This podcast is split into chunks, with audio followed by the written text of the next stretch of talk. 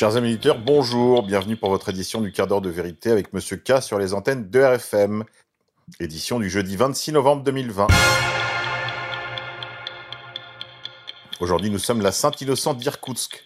Saint-Innocent voulait convertir la Chine au christianisme lorsque l'empereur de Chine, en 1692, ouvrit son pays à l'évangile. Sous l'influence des pères jésuites, les missionnaires inculturèrent l'évangile dans les coutumes chinoises. Quand les dominicains vinrent se joindre à eux, ils les critiquèrent comme faisant une dérive théologique que Rome condamna à trois reprises sous leur influence.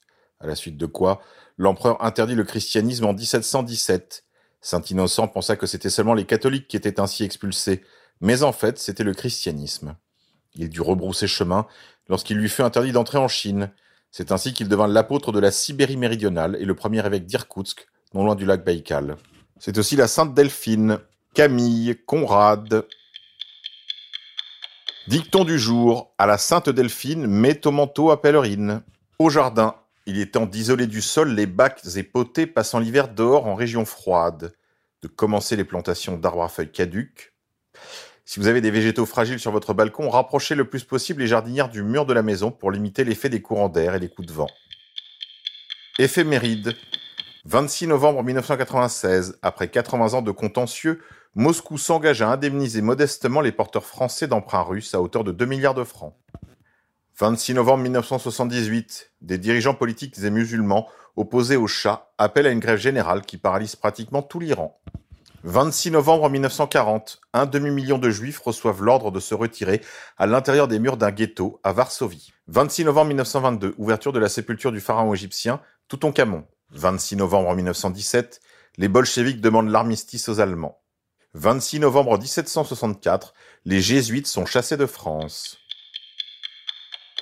Couillonavirus. Attention, déploiement de Common Pass. Ça se passe sous vos yeux. Ce qui encore hier était une théorie conspirationniste devient réalité. Les aéroports et les principales compagnies aériennes du monde entier rejoignent le réseau Common Trust et commencent à déployer le Common Pass en décembre pour favoriser la réouverture de frontières plus sûres. Liberté sous condition. Au Royaume-Uni, pas de football sans le vaccin.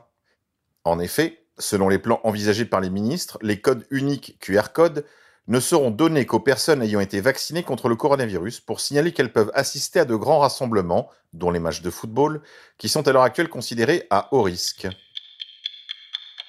Élections américaines. La Chine félicite finalement Joe Biden pour sa victoire à l'élection 2020 aux États-Unis, via Twitter. État d'urgence sanitaire. L'état d'urgence sanitaire est prolongé par le vote de la loi 494 adoptée par l'Assemblée nationale en nouvelle lecture autorisant la prorogation de cet état d'urgence sanitaire et portant diverses mesures de gestion de la crise dite sanitaire. Quand on vous dit qu'ils vous déconfineront jamais? Vincent Lapierre, es-tu là? Indemnité, amende, un projet de loi déposé pour encadrer l'isolement des malades du Covid. Le groupe Agir Ensemble va déposer mercredi un projet de loi à l'Assemblée nationale pour mettre sur pied un dispositif d'isolement des malades du Covid. Entre indemnité journalière et forte amende en cas de non-respect de son isolement, le texte de cette proposition de loi prévoit également la mise en place d'un référent santé. C'est ce qu'a évoqué Emmanuel Macron hier lorsqu'il parlait d'améliorer l'isolement des personnes malades du Covid-19. Beaucoup de gens qui se savent malades, asymptomatiques ou avec des symptômes légers continuent d'aller travailler, prennent donc le risque de contaminer leurs proches, d'après la thèse officielle.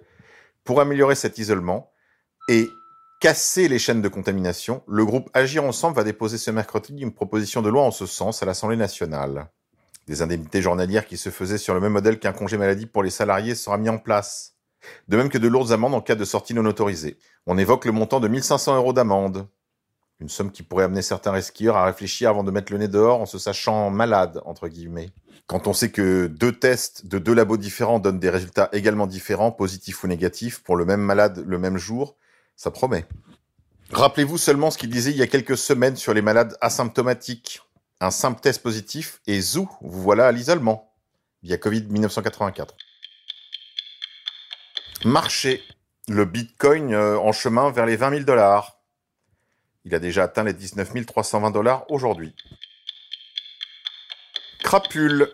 Souvenez-vous que le monsieur vaccin du gouvernement est Louis-Charles Viossa, ancien lobbyiste de Big Pharma, via le courrier des stratèges. Élections américaines. Décryptage. Le Kraken est en réalité un programme de cyberguerre géré par le ministère de la Défense américain qui traque et pirate divers autres systèmes afin d'obtenir des preuves d'action malveillante de la part de l'État profond. Bien les vilains fachos. International. Depuis la reconnaissance par les Émirats arabes unis de l'État d'Israël, ils ont interdit l'entrée sur leur territoire aux ressortissants du Yémen, de la Syrie, de l'Irak, de la Libye, de l'Afghanistan, du Pakistan, de la Somalie, du Liban, du Kenya, de la Tunisie, de l'Algérie, de la Turquie et de l'Iran. Ça fait un peu cher la teshuva quand même, non? Couillonavirus en Italie. La puissante association de consommateurs italiens, Codacon, a enquêté sur les tests. 95% d'entre eux sont des faux. Neuf procureurs sont déjà sur l'affaire pour escroquerie organisée par le gouvernement. Sylvano Trotta vous tiendra informé. Vaccin. Quand l'oligarchie vous parle, Daniel Cohn-Bendit est pour le vaccin obligatoire. Écoutez. Je, comprends, mais moi, je, euh, à la fin, je serais plutôt pour un vaccin obligatoire. Si constitutionnellement c'est possible, ça, je suis comme lui, j'en sais rien. Moi, je suis pour l'obligation du stop Covid. Et géo, qu'on puisse s'orienter, euh, euh, si vous voulez, par tout ce qui est possible, Google. Pourquoi? Parce que l'obligation de stop Covid nous libère des autres privations de liberté. Donc l'application à télécharger sur son téléphone. Sur son téléphone.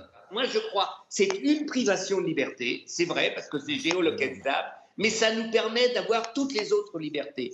Face à la pandémie, il faut avoir le courage de choisir. Nuremberg, quand tu nous tiens.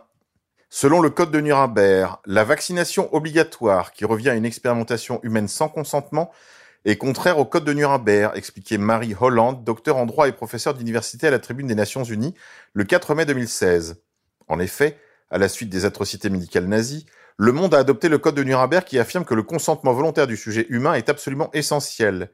Le pacte international relatif aux droits civils et politiques souligne également l'interdiction de l'expérimentation dans son texte de 1966. Il stipule Nul ne peut être soumis sans son libre consentement à une expérience médicale ou scientifique. Amérique encore, Joe Biden souhaite régulariser au moins 11 millions d'étrangers illégaux dans les 100 premiers jours de son mandat. Après s'être félicité du grand remplacement, voici que Joe Biden l'accélère. Heureusement, il n'a pas été élu. Allez, on se quitte en musique. Ce soir, je vous propose du groupe U2, Discothèque.